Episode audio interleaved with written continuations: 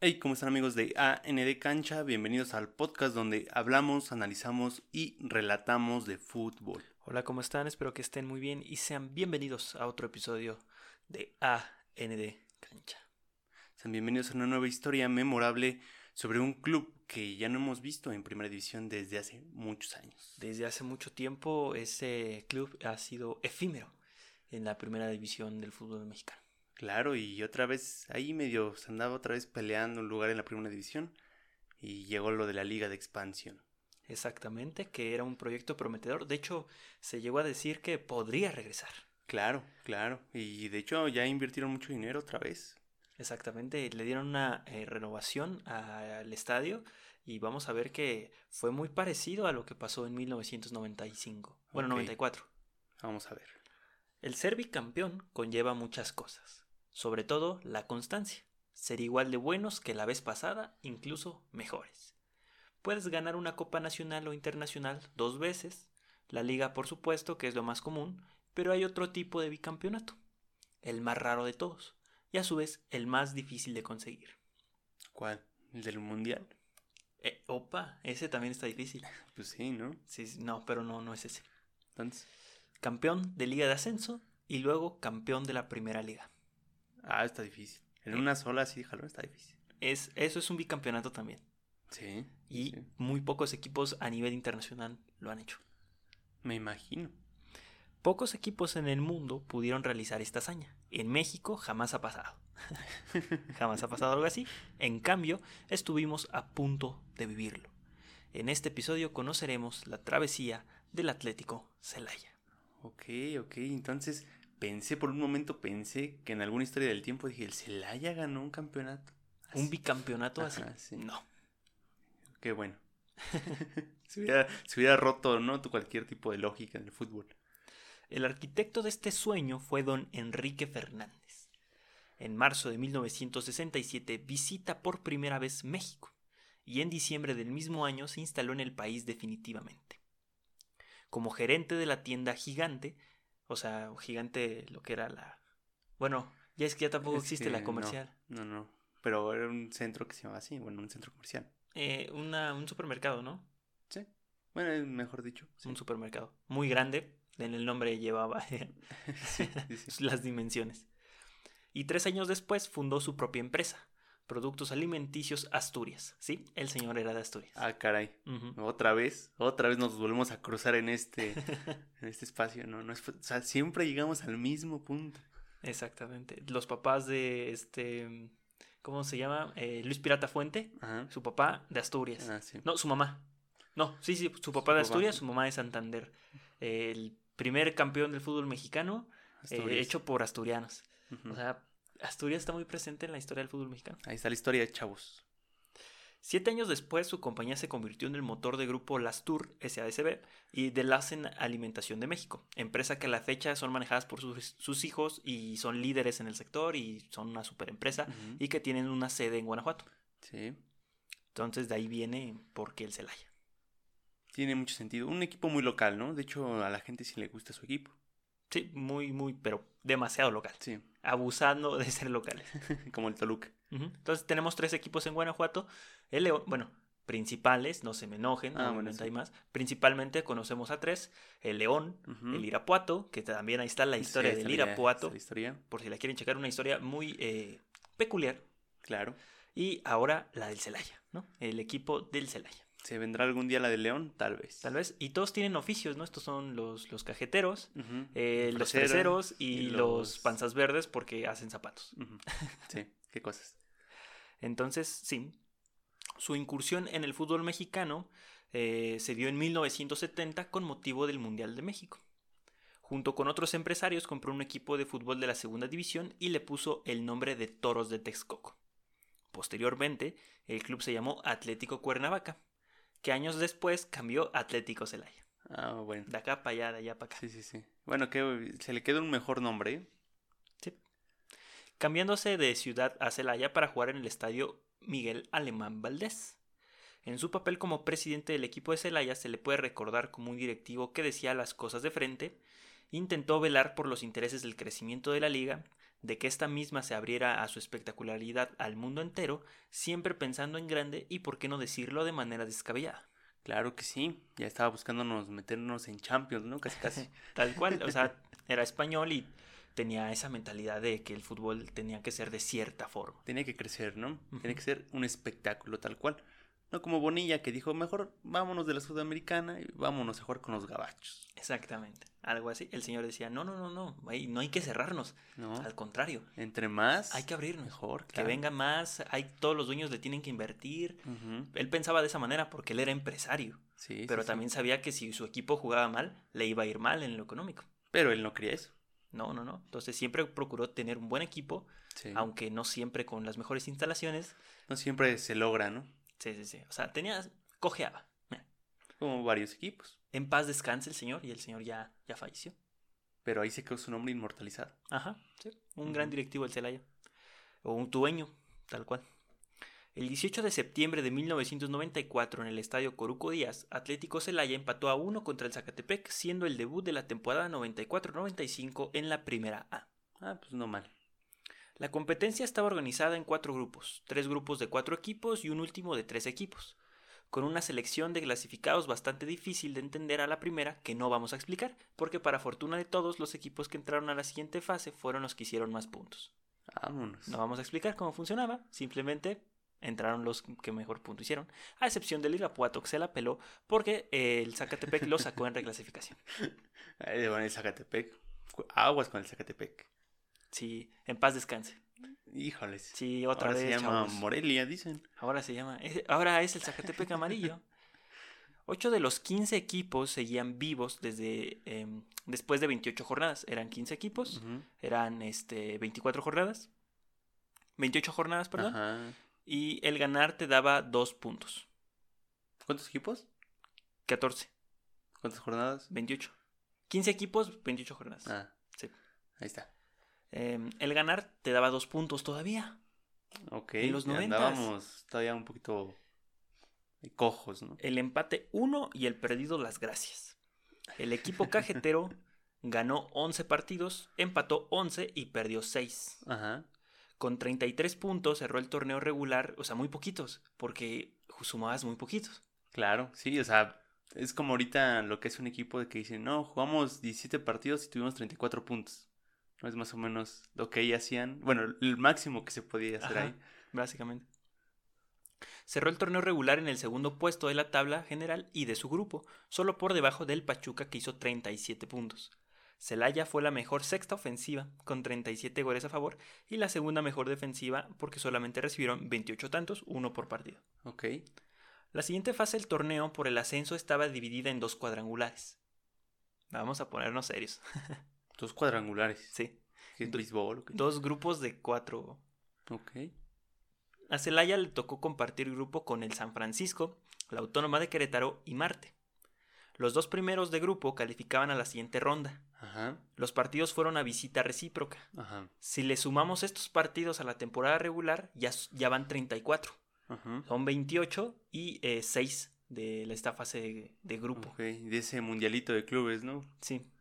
Celaya quedó en primer lugar del grupo con 7 puntos. Todavía Ajá. las victorias sumaban a 2. La siguiente fase eran las semifinales, igual a visita recíproca.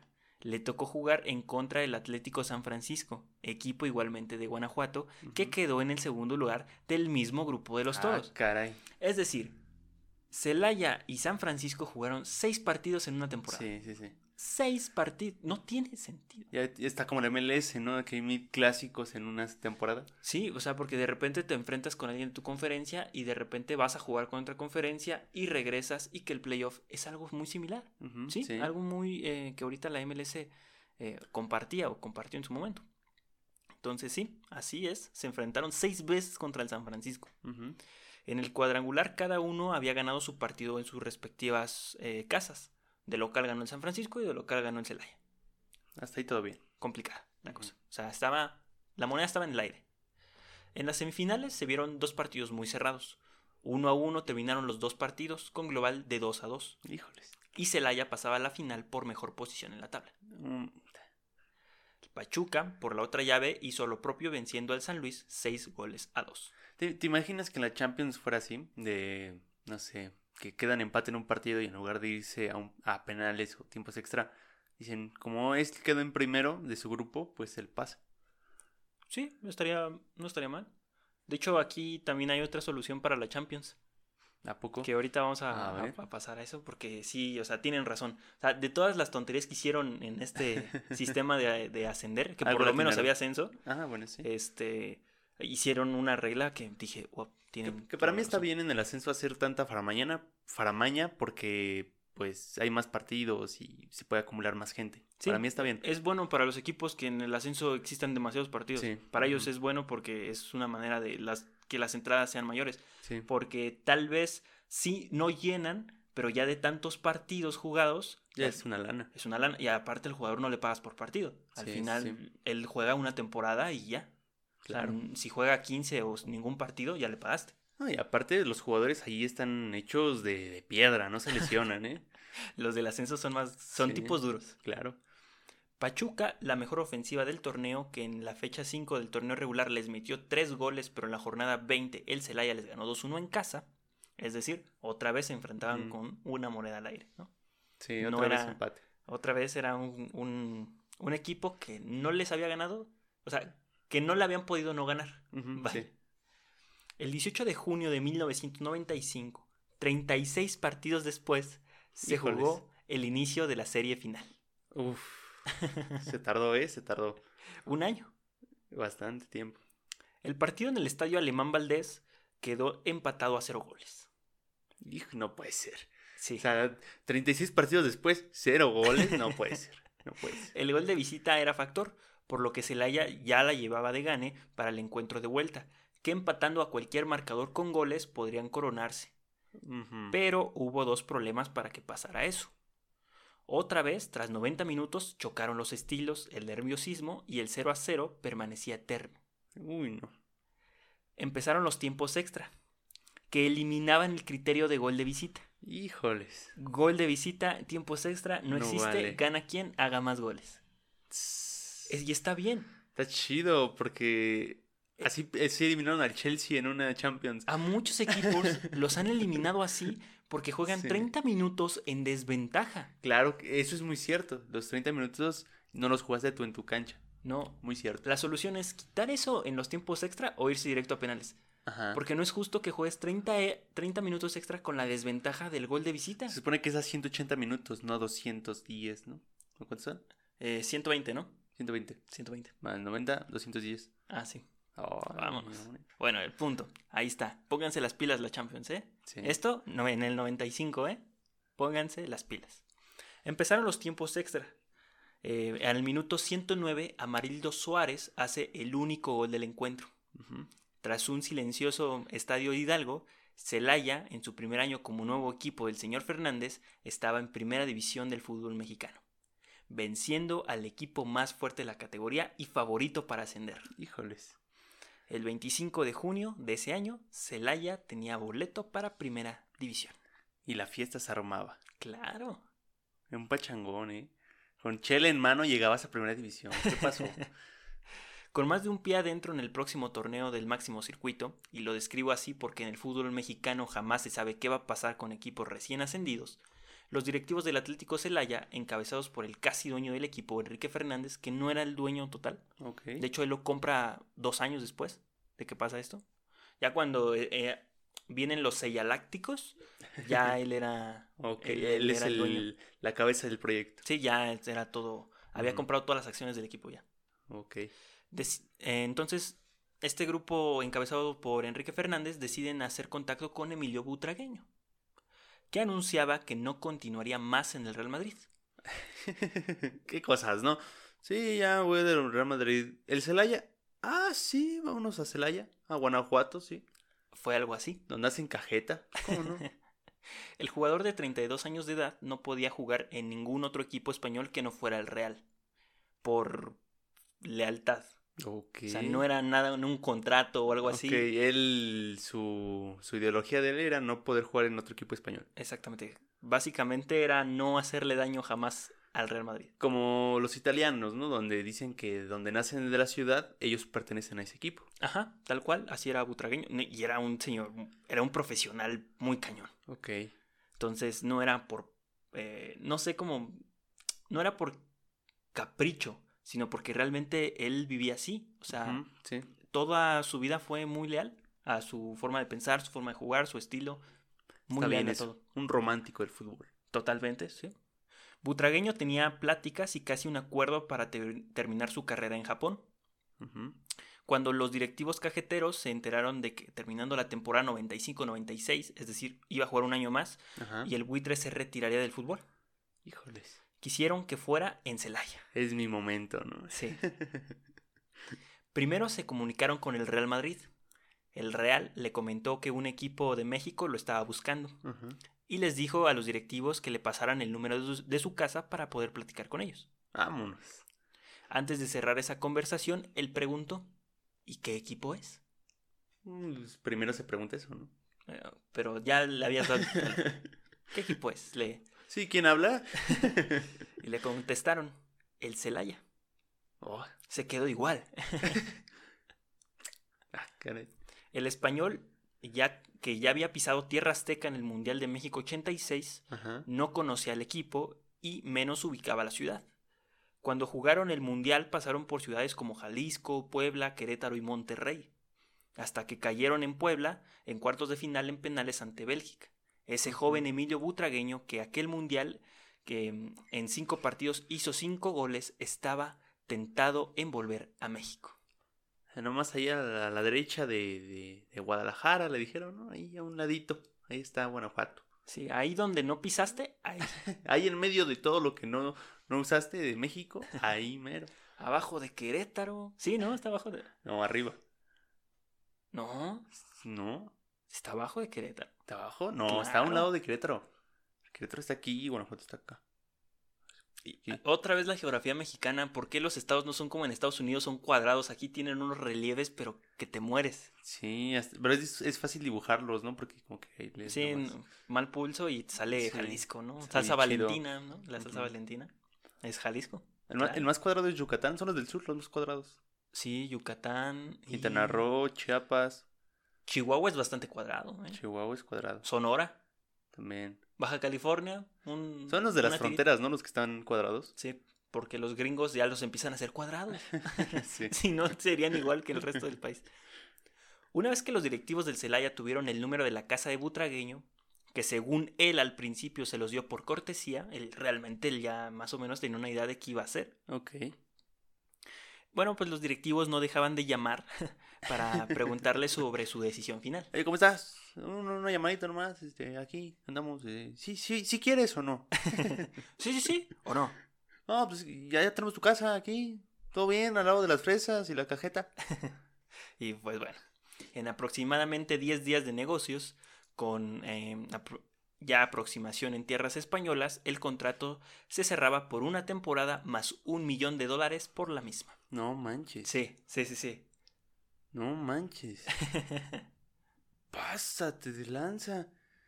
Lo que ahorita le están pagando a Javier Aguirre, director técnico, que yo creo. No, no, no, a Javier le van a pagar más, ¿no? Bueno, sí, pero en comparación estamos en de los 90. Ah, sí, estamos hablando de los 90 un millón de, dólares, era mucho, mucho No, dinero. es más, son como yo creo como 10 millones ahorita. ¿Crees? Sí, cañón. Bueno, le, le dieron eso, un millón de dólares por la misma temporada. Ok, mira, yo quiero hacer una comparación y la estuve buscando de qué jugador ahorita en el Real Madrid, si dijera, ¿saben qué? Ya me voy a retirar. Una comparación igual. Ajá, sí. Yo creo que sería Benzema. O sea, así como si dijeras, Benzema va a venir al Puebla a retirarse. Sí, pero igual le tendrás que pagar como 10 millones de dólares una temporada. Sí, algo así. Ciento millo- 120 millones de pesetas eran una cosa así. Sí, es un resto de lana. Sí, sí, sí, era muchísimo dinero. Era una locura. Siempre, eh, entonces, eh, siempre fue un hombre leal de un solo equipo. Hasta entonces solo vistió la playera del Real Madrid. Antes de partir a México tuvo que aplazar su vuelo para despedirse de los que fueron sus compañeros y amigos en España. Cuando iba volando todavía no estaba convencido de su decisión final. Si hubiera un millón y medio hubiera pedido. Dudaba aún con el contrato aceptado, pero no fue hasta que pisó México nuevamente que se dio cuenta de que esa decisión le cambiaría la vida para bien. ¿Por qué? En una de las primeras conferencias de prensa para entrevistar a la nueva estrella del balompié mexicano le preguntaron ¿Sabe a qué equipo viene? Buena pregunta. A lo que contestó que había que competir. Ah, bueno. ¿No contestó? Sí, sí, sí. Se lo olvidó, yo creo. ¿Dónde, dónde estoy? ¿Dónde estoy? ¿Qué es esto? ¿Por qué hay tanta gente desorganizada preguntándome cosas? Sí, sí, sí. Claro, un jugador que viene del Real Madrid está acostumbrado a querer ganar, a estar por encima de la tabla general. Butragueño jamás cambió ese pensar, él quería ganar, competir y demostrar que venía a trabajar al par de sus compañeros. Y en su último año. Sí, en su ¿Qué edad tenía? 32 años. Iba a cumplir 33. No estaba grande. No. Pero ya yo creo que ya bien calado, ¿no? Sí, Como jugó les pegaban. mucho tiempo en el Real Sí, Madrid. sí, o sea, sí. desde joven debutó y muchísimo tiempo. O sea, Sí, sí, sí. era un jugador que. eh, de ese típico jugador que pasan los años y él sigue Y ahí. tú lo ves, ¿no? Él. Pero era muy joven para quererse retirar. Claro. 32 años, muy joven. He conocido a otros aferrados, ¿no? Que 36, 38 años y Claro, pero hay unos que sí les da y otros que ya no. él se veía muy bien, ¿eh? Tal vez, por ejemplo, también este, los medios de- del Barcelona se retiraron, pues no tan grandes, Iniesta y Xavi. Pero, ¿a qué ni- 33 años. pero es que también como que el nivel al que juegan se desgastan mucho, ¿no? Como que yo creo que piensan que ya no están para jugar a, a lo que ellos quieren. Pues ya ves, I- I- Ibra, ¿no? O sea, se quería retirar en la MLS y como que dijo, no, pues como que todavía doy más. Y se regresó. Sí, cierto. Bueno, pues el buitre se- sí se retiró con el Celaya al final. Sí. Pero sí, sí. todavía se quedó más tiempo. O sea, aplazó también su retiro porque le gustó la Le ciudad y todo. Y no se quedó a vivir aquí. Este, no, no, no, él se fue. De hecho, es directivo del Real Madrid actualmente. Ah, caray, eso no sabía. Juan Manuel Álvarez fue el entrenador que ascendió al equipo de Celaya y que mantuvo su puesto cuando llegaron a la primera división. No solo él fue el que se quedó en el equipo, la mayor parte de los jugadores también se quedaron. De los nuevos que estaban en el cuadro titular se integraron el portero Hugo Pineda, que venía del Atlante, el defensa central ecuatoriano Iván Hurtado, el Tiba, mediocampista brasileño, sí, el delantero chileno Richard Zambrano y por supuesto la superestrella Butragueño. Estos eran los refuerzos más destacados de la temporada para el Celaya, más la base de los que jugaron el ascenso como el Zico Güero. Vámonos. Había un brasileño, él le decían, eh, le... sí, sí, sí, El psico, güero. sí, así le decían el Zico Güero. Ah, Eh, está bien. Era un jugador brasileño muy güero, eh, melena, rubia, Ajá. eh, de brasileño lo que yo tengo de portugués, o sea, el tipo era, no sé, como un, un modelo, un, un Beckham, yo, algo ¿A así. poco? Sí, sí, sí. híjoles. No, hombre. Y le decían el chico, güero. el Zico, y este, y usaba el 10, era el 10 del equipo. Y jugó en segunda y ascendió con ellos. Vámonos. El Chapito Montes. Eh, Juvenal Patiño, otro jugador que vino desde abajo, y el jugador del milagro, y como no, otro brasileño, Amarildo. Amarillo. Amarildo. el y que no el faltaban los brasileños en los noventas, ¿eh? Brasileños, pero.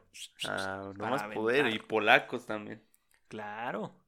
Eh, generalmente las alineaciones titulares del equipo estaban, estaba dividida. La media cancha para arriba era extranjera. Ujú. Zico, Tiba, Amarildo, Richard y Butragueño eran los que comandaban de la media cancha para arriba. Sí. ¿Con qué defendías? Vaya a saber Dios con qué, ¿no? Pues ahí eso ya depende del portero, ¿no? Diría. Mientras que la defensa desde el portero era nacional. Jugaban con un 4-4-2. Muy clásico, un esquema que a mí en particular me gusta. Me gusta cuando tus jugadores no son tan habilidosos. Ese está bien. Sí, exactamente. Sí, en la, en la delantera pues, estaba Richard con, con este con Butragueño. Y de hecho todos en el Celaya se habían enterado antes de que Butragueño firmara que iba a venir a jugar, pero nadie lo creía. Ah, caray. Nadie lo creía, ni el entrenador. Oye, este viejo loco, ¿no? No, y, todavía no le creyeron cuando les dijeron, vamos a España por Butragueño. Ok. Espérenos tantito. Les- ¿Qué me están diciendo? Chavo, ya llegó Butragueño. Miren, aquí está. Ay, no es él, a ver. Fue algo así, o sea. Tampoco hizo pretemporada con el equipo. No, pues un crack no hace pretemporadas. Dicen que estaba tocado y otros dicen que este que lo guardaron. Ok. Sí, pues ya dice, ya está grande, no si nos voy a romper el don. Un millón de dólares, no manches. No se nos vaya a romper y también cobrar. Sí, hijo, no, sí, eso difícil. tienes mucha razón. Generalmente, eh, eso ya lo, lo mencioné, bueno, juegan con el S442, muy fiable. Sí, sí, sí. Y bueno, pues vamos a un corte y para seguir hablando de este Celaya galáctico. Exitoso. Y continuamos para saber qué pasó con Don Butragueño y su Celaya Galáctico. Así es. Bueno, después de que Butragueño, el holograma, llegó, que fue una realidad, que todos lo tocaron, lo vieron y lo sintieron, pues el equipo recién ascendido y también que recién era administrado como seriedad, no tenía mucho. ¿no? Las canchas de entrenamiento no eran del equipo, eran de empresas aledañas que contaban con canchas de fútbol. Claro. No, tenían vestidores, ni mucho menos una sala de masajes, comedor o cualquier amenidad. Cuando Butragueño estaba en el hotel y partió a su primer entrenamiento, no podía creer que un equipo de primera no tuviese las instalaciones de un equipo profesional. Sí, o sea, y luego no lo crees después de que te pagaron un millón de dólares. Así es. ¿Cómo? O sea, me pagan un millón y estos chavos ganan como 20 mil pesos. sí, desde ahí un poco mal. Pero jamás renegó, ni se molestaba por la precaria situación del equipo. Todo lo contrario, lo veía el lado bueno a las cosas. Como dice, ¿no? Los latinoamericanos, los latinoamericanos están bien pobres, pero bien felices, ¿no? sí. La ciudad lo amaba desde el primer momento que llegó a México. No sabía nada de Celaya, lugar que terminó por ser de su completo agrado. Describe que fueron los mejores años de su vida, ya que pudo compartir mucho tiempo con su familia. Es que, pues México realmente en un lugar así y en esos en esas épocas, pues es bastante tranquilo, ¿no? Sí, pues él venía de una ciudad grande como Madrid y vas a Celaya, provincia, pues... Súper tranquilo. Sí, lo que no te daba la gran ciudad te lo da un pequeño pueblo, ¿no? Tranquilidad. Tranquilidad. Ahora sí, Celaya, que no es pueblo. Otra vez. A ver, los noventas. En los noventas. ubiquémonos en este espacio-tiempo. Con sus compañeros tiene mil anécdotas. Solo en esa primera etapa, 95-96, cuenta que otro factor determinante para venir a México fue el idioma. Y que cuando no entendía qué estaba pasando, aunque todos hablaban español, pero las situaciones decían, eh, ¿qué está pasando? Sí, sí, sí. Más que nada que en el fútbol sabemos que no hablamos muy fino, que digamos, ¿verdad? Siempre le preguntaba a sus compañeros con entera confianza lo que quisiera, o sea, era, o sea, el señor no se alzaba. o sea, le hablaba de tú a cualquiera, o sea, normal. Cualquier cosa. Sí, como si fuera cualquier otro jugador y no fuera la mega estrella de la selección española y del Real Madrid. Sí, sí, sí. Si no había vestidores, se cambiaba bajo un árbol. Si no había utileros que lavran su ropa, él lavaba la ropa en su casa. Si no tenía equipación para jugar un partido, le compraban una playera en el tianguis. Pasó. Solo México. Pasó, le compraron una playera pirata porque no había playeras. Y todavía le pidieron de su dinero, oye, ¿traes dinero para las playeras? No, sí, ese, fue el, ese sí fue el entrenador que mandó el utilero. no sabemos si no tenían playeras, si se olvidó, se perdió. Un, día no traían, un día no tenían aguas y dijo, lázate por unas aguas, ¿no? Y lleva butragueño, ¿no? O, ¿sabes también qué pudo haber pasado porque no tenía playera? A lo mejor en un partido la cambió y le dijeron, oye, Butre, ¿qué hiciste? Es la única que... Tal vez. ¿De qué me estás hablando? Es la única que tenemos. sí, cierto, tal vez. Emilio eh, este, perdón, me perdí. Este, entonces, sí, él jamás se, se, quejó, puso, nunca puso por arriba su renombre internacional y sus compañeros le comentaban, Emilio, tú no bajes a defender, déjanoslo a nosotros. Vámonos. Él decía que sí, pero a la mera hora del partido lo veías por toda la cancha buscando el balón. Okay. O sea, era solidario. El tipo era un crack. Ahora. Se me cayó mi teléfono. Híjole. Sí. Triste historia. A ver, déjalo levantar. ¿Está todo bien? Sí, sí, sí, todo bien. Qué bueno. Bueno, continuamos con el butre, que en esos tiempos no tenían el problema de que se te cayera un teléfono. Entonces, el hombre que nunca en su vida vio una tarjeta roja en su carrera, era un espectáculo verlo. Ah, caray. Perdiendo o ganando, daba todo. Si le tocaba salir, no hacía tiempo. Un caballero en la cancha. Vámonos. O sea, iban ganando 2-0, él salía trotando normal, al cambio. Iban este, perdiendo, pues lo mismo, ¿no? O sea, salía trotando al cambio. Él, él, era un jugador muy correcto.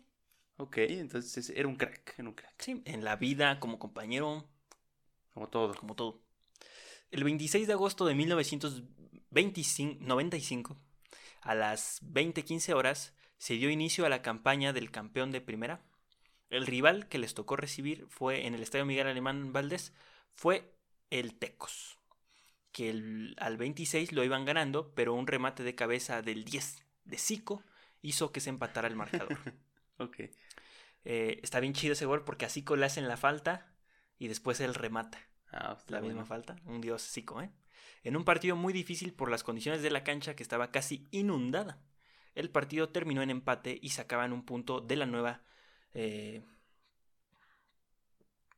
de. No sé qué puse aquí, ¿eh? De la nueva. Sí. De la nueva del fútbol celayense. De la nueva era del fútbol celayense. Ah, ahí está. claro. A ese partido asistieron todo tipo de figuras, incluso hasta el mismo gobernador del estado, Vicente Fox. Es que los gobernadores nunca faltan. Los gobernadores nunca faltan. ¿Qué? ¿Vicente Fox? Vicente Fox, el gobernador del estado de Guanajuato. Fue el que ganó las elecciones. ¡Ah! Después fue presidente de México. ¿Cómo es que se hizo de popularidad gobernando a Guanajuato? no sé. Te haces popular entre 15 mil personas. Es que también había otros con muy baja popularidad. Ya me imagino cómo está la competencia. ¿eh? Su primera victoria no se haría esperar. En la jornada 2 tocaba visitar al siempre difícil Estadio Tecnológico de Monterrey, del cual, ¿saben qué? Hay ya hablamos. Sí, ya. Asturias, eh, Irapuato, eh, Estadio de Monterrey, todo. Sí, todo hay, hay episodio y video. porque- Claro. Claro, de las dos. Estadio que ya conocía el buitre, cuando la selección argentina enfrentó ahí mismo a la selección española. a la selección de Argelia enfrentó ahí mismo a la selección española. Ok. El buitre que había debutado el partido pasado, ahora le tocaba comandar la victoria. Pero no fueron sus goles. Quien dio el triunfo aquella noche fue Israel Castillo, defensor que puso el 2 a 1 final inmediatamente después del empate.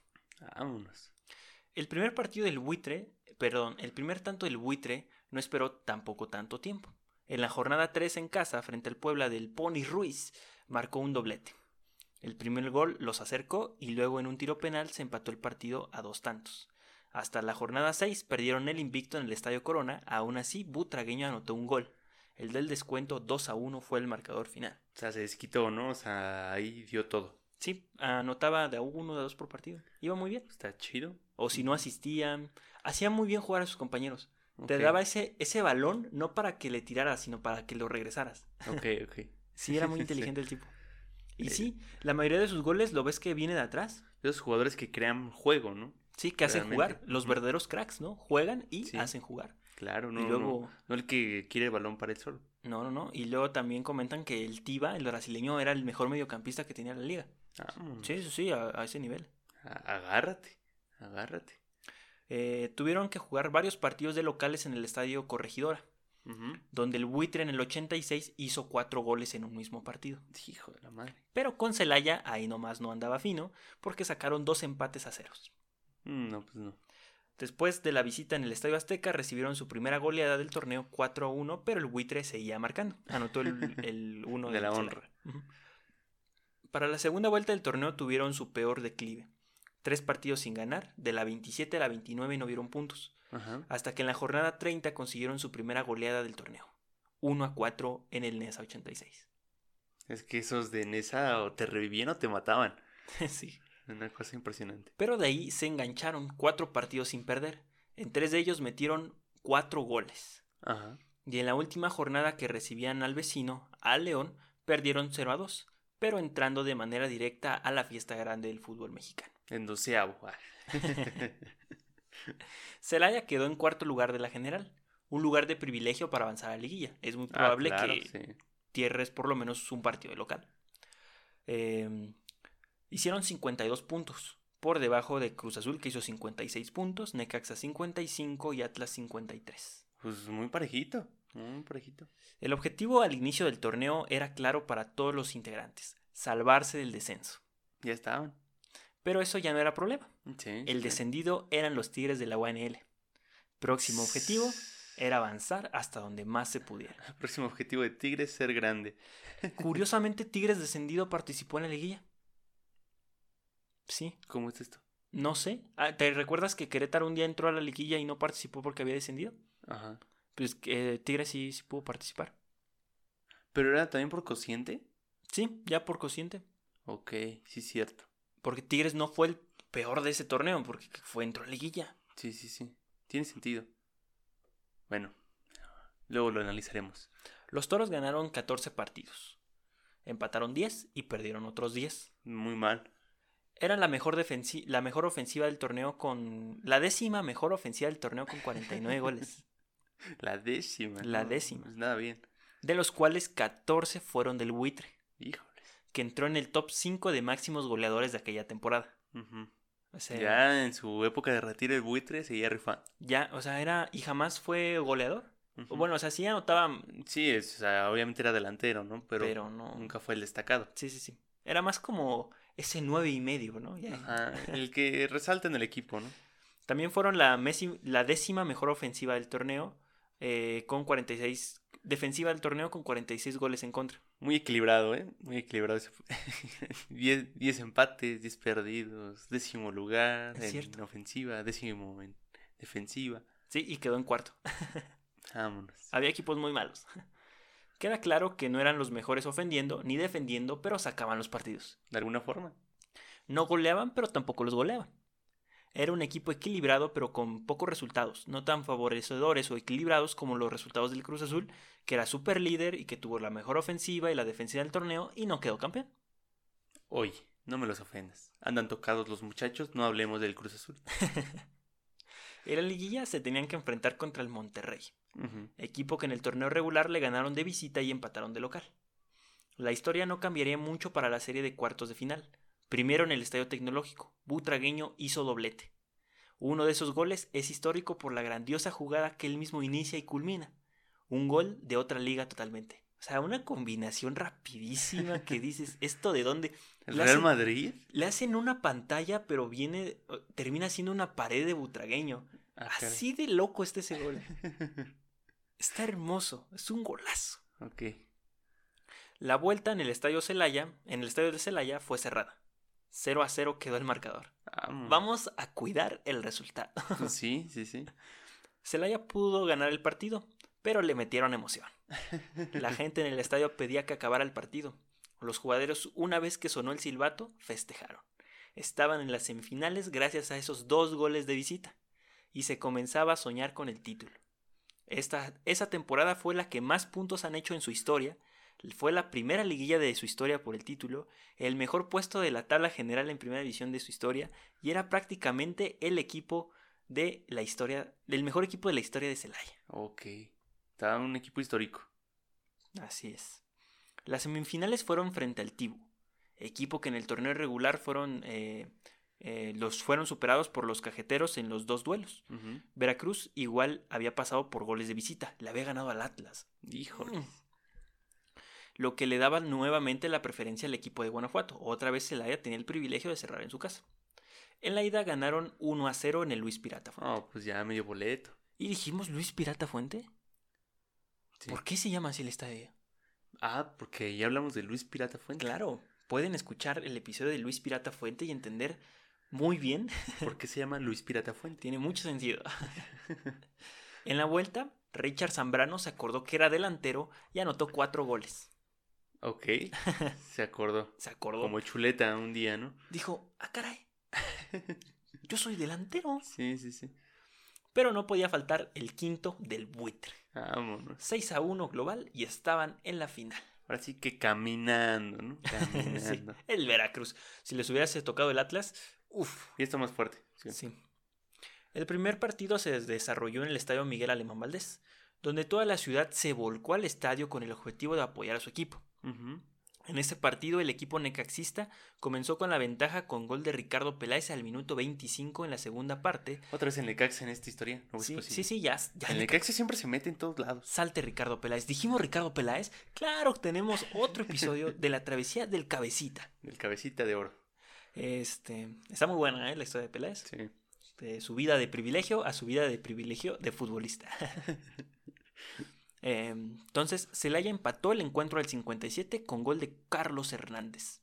Ese encuentro culminó 1 a 1, lo cual fue ventaja para el Necaxa por el gol anotado como visitante. Aquí otro dato curioso es de que Celaya había cerrado en casa toda la liguilla y de repente ¡ah! Le te toca. cambian. Sí. En la vuelta en el Estadio Azteca registró un lleno total. Híjoles. El Coloso de Santa Úrsula, el cual se dividió a la mitad, curiosamente, Ok, mitad de Guanajuato, mitad Ciudad de México. Exacto, sí. Este, emotivamente la ciudad de Celaya se vació parcialmente para asistir al Azteca. Sí. De hecho, Butragueño comenta eso, de que dice, yo creo que todo Celaya estaba ahí. es que sí, o sea, también para él yo creo que era muy muy impresionante jugar en el Azteca, ¿no? O sea, No, un- dice que es las mejo- de las mejores Sí, sensaciones jugar en el Estadio Azteca. Sí, sí. Es una. Además en esos cosa. tiempos, ¿no? Veías una, una, una cosa gigantesca, ¿no? Rodeándote lleno total, cien mil personas. 100 mil personas. No manches. Y sí, así los celayenses serían partícipes de la historia que su equipo estaba escribiendo. Bastaba que el equipo ganara por un gol para conseguir el campeonato. Por su parte, el Necaxa solo necesitaba el empate a ceros para consagrarse bicampeón. Contexto: los goles de visita también valían en la final. O sea, mm, aquí todo diferente, ¿no? O sea, el descendido participó en liguilla. sí. Los goles de visita valieron en la final, ¿no? Eh, los tiempos extra, pero en la del, de También segunda aquí. división, este, o sea, También aquí, si había tiempos extras, Sí. se eliminaba el gol de visita. qué cosa, qué cosa. Ese día el equipo de Necaxa salió con una alineación, eh, salió con esta alineación para el encuentro. Nicolás Navarro en la portería, V. Wolf, Eduardo Vichis, Octavio El Picas Becerril y José María Gareda en la defensa, Gerardo Ujú. Esquivel, Alberto García Aspe, Alex Aguinaga en la media cancha y Luis Hernández, Ricardo Peláez y Sergio el Ratón Zárate en la delantera. El 4-3-3 que ya le conocemos al Necaxa. Exactamente, 4-3-3 o 3-4-3 también pu- este, Ok. llegaban a jugar. Ujú, Era una combinación ahí, ¿no? Con muchos carrileros. ujú. Por parte del equipo Sensación, el director técnico Juan Manuel sacó a la cancha a Hugo Pineda, a Armando Cabrera, Iván Hurtado, Joel Cruz, el capitán, Juvenal Patiño, Salvador Mercado, Javier el Abuelo Cruz y el Tiba, eh, el Tiba, Emilio Butragueño y Richard Núñez. Ok. 4-4 donas. Sí, sí, sí. El encuentro comenzó parejo. La lucha en la cancha por la posición del balón y asegurar el campeonato por parte de ambos conjuntos. Así se demostró cuando Richard Zambrano soltó un fuerte disparo apenas de dos minutos a la portería de Nicolás Navarro, el cual, en una gran atajada, el portero necaxista evitó el gol. Inmediatamente la respuesta de los rayos no se dejó esperar cuando el alemán V. Wolf eh, remató. Sí. Y sí era alemán, no, Sí, no sí. era no era argentino, alemán, no, No, sí, no, sí era sí alemán. era alemán. Un, apellido alemán, creo, es muy, muy alemán. Es Wolf. Es Wolf. Eh, remató un centro a la portería de Hugo Pineda, el cual eh, apenas se fue desviado de la portería. Posteriormente el Necaxa regresó a la estrategia que le caracterizaba y que le había dado tantos triunfos, aguantar en la defensa y esperar el contragolpe. Y el Celaya, un momento. Yo no hago esto. Eso es mío. Sí, ¿qué, qué está pasando? Ah, otra vez, ¿no? El Necaxa sí era un equipo muy loco, pero en las liguillas las sabía jugar. Jamás Sí. arriesgaba de más. Eso es muy cierto. Siempre ahí. Es que es lo que, es ahí, lo que tiene la liguilla, ¿no? No, no puedes jugar igual la liguilla que los partidos de la liga. No. Es lo mismo que un equipo cuando otra vez la Champions, es que la Liga MX y la Champions son tan similares. no es lo mismo jugar un, un partido en tu liga que jugar ir a jugar contra un equipo que no conoces. Exactamente, en la liguilla era algo así, ¿no? Los equipos se planteaban las cosas diferentes, defendían mucho el gol de visita, O sea, un gol valía muchísimo. ¿sí? Y nos lo ha demostrado en nuestra época el Tuca, que ha Sí. ganado con reglamento en En mano. mano, claro. Empatando, ha ganado casi casi. sí, casi, sí. De hecho, sí. hay eh, series que las ha empatado y ha pasado. Sí, hasta la final. El Celaya tomó la posesión del balón, pero cuando este perdía el balón, el equipo rojiblanco atacaba causando grave peligro con Luis Hernández, quien dio un pase extraordinario a García Aspe al minuto 22, disparó estrellando el balón en el travesaño de la portería de los Toros. Poste. Sí. Desde entonces el equipo Rayo volvió a esperar atrás, teniendo buenos resultados, aguantando los embates de los cajeteros. En la segunda mitad la defensa necaxista se vio en serios apuros. Butragueño, Zambrano y Carlos Hernández llegaban con todo, pero gente como el Cuchillo Herrera, Octavio Becerril y Wolf evitaban la llegada del Celaya. No, pues ya uno que se pida Wolf y otro, y otro le dicen el cuchillo, pues no manches. Está peligroso. No era una central fuerte, era una central peligrosa. Peligrosa, sí. Eh, y, y aún más rescatable la gran actuación de Nicolás Navarro, el portero, quien detuvo varios de los disparos celayenses. Aquí estoy pintando el partido y te lo pinta a medio tiempo, porque esta es una redacción de medio tiempo, muy chido. Realmente el partido estuvo muy No feo. pasó nada, Sí, sí, no, no. porque pues me estás diciendo que todo el tiempo Necaxa se puso a defender y Celaya, que no sabía tocar el balón hacia adelante, lo tenía que tocar hacia adelante. Sí, forzaron a jugar al Celaya algo que ellos no jugaban. Ujú. Eh, cerca del final, Peláez recibió un buen centro que remató de chilena, pero el tiro salió desviado.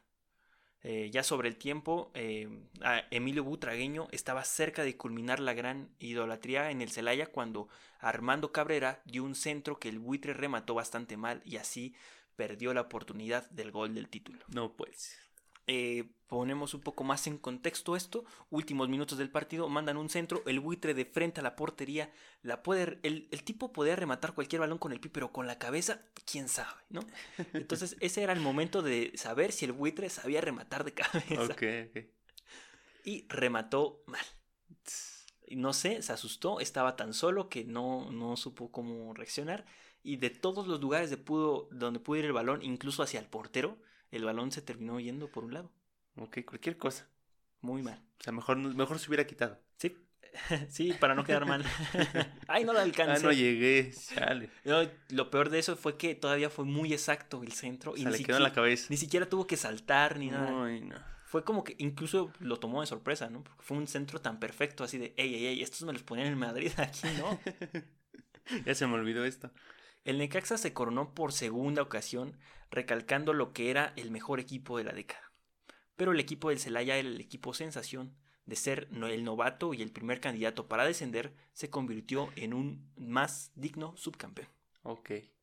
El gol de visitante que le había dado el pase a las semifinales era el que le había quitado el campeonato. Igualmente le dio el pase a la final en el ascenso, o sea, se vieron beneficiados y a la vez perjudicados siendo los menos culpables los necaxistas ya que ellos habían hecho lo suyo y eran con justa justicia campeones, algunas personas catalogaron al Celaya como el campeón sin corona, o reclamaban que debía haber dos campeones.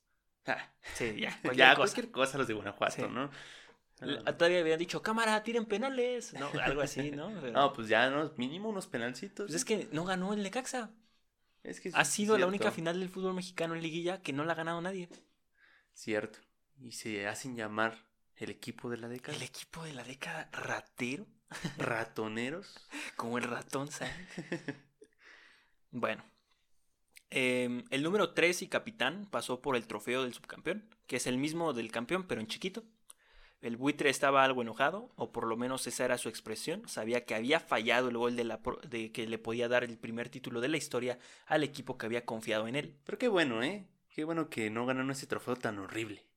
No, estaba feísimo ese trofeo. Qué feo era el trofeo antes. Ahora está. Está más o menos. Está como el esponja redondito, ¿no? sí. Pero el, anterior sí estaba súper mal, con ese tipo dándose una chilena. No, no sé, sí, parece de los que están en cualquier lugar ahorita. Sí, Con su base esa de madera así toda fea. Muy, muy, muy fea. Acostumbrado a ganar siempre, que la derrota le fue muy difícil asimilar más cuando habían sido, no habían sido superados por el rival, perdieron sin perder. Sí, sí, sí. En ninguno de los dos encuentros fueron superados.